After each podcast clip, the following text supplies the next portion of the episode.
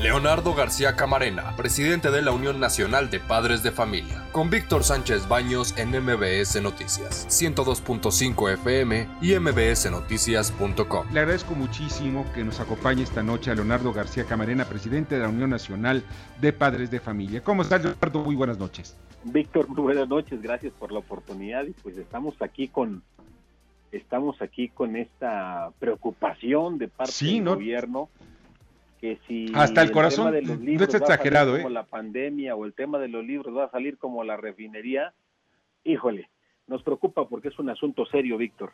No, claro que es muy serio, porque además el día de ayer yo platiqué con la presidenta de la Comisión de Educación de la Cámara de Diputados, Adela Piña, quien es, por cierto, de, es maestra y militante de Morena, pues dice que pues se necesita convertir el lugar, más que el individuo, importa la sociedad. Entonces, pues oye, la tendencia es socialista. Y le pregunto, ¿va a adoctrinarse? No quiso contestarlo directamente, pero dice, lo importante es educar a nuestros hijos en muchas materias, en historia, etcétera.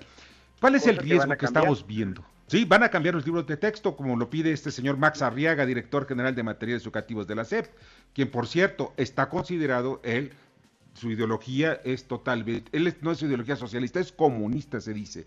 Bueno, ahí trae el, nombre, en el nombre trae un poquito la, tendencia. ¿Qué es lo que ven los padres de familia en esta, en, este, en esta acción?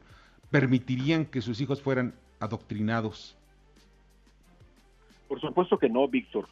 Eh, nos llama mucho la atención que si los expertos afirman que hacer o modificar un libro no es un proceso sencillo, este, pues nos preocupa la información, la falta de información clara y concreta sobre cuál es ese, ese proceso para el diseño. ¿Y sabes qué puede ser lo peor? Que en realidad se trate de una convocatoria para cubrir, diríamos coloquialmente, para taparle el ojo al macho, para cubrir el expediente, el proceso administrativo, pero en realidad se traten de textos que ya fueron elaborados con anticipación. Hacer o modificar un libro con prisa, Víctor, amigos, sin claridad en los tiempos, sin el estudio y la metodología correspondiente, sin el orden adecuado, corremos el riesgo de hacerlo mal, con errores, con ocurrencias, con ausencia pedagógica. Eso ya es un problema en sí mismo. Pero si a eso le agregamos el estilo particular de eh, quien hoy encabeza los destinos de esta nación y su, y su grupo, en este caso en la cancha de la Secretaría de Educación, pues entonces eh, la alarma nos lleva a pensar que los procesos pedagógicos, incluidos los de contenidos, deben apegarse a criterios y principios de objetividad blindados, libres de cualquier ideología, encaminados a la verdad y al aprendizaje.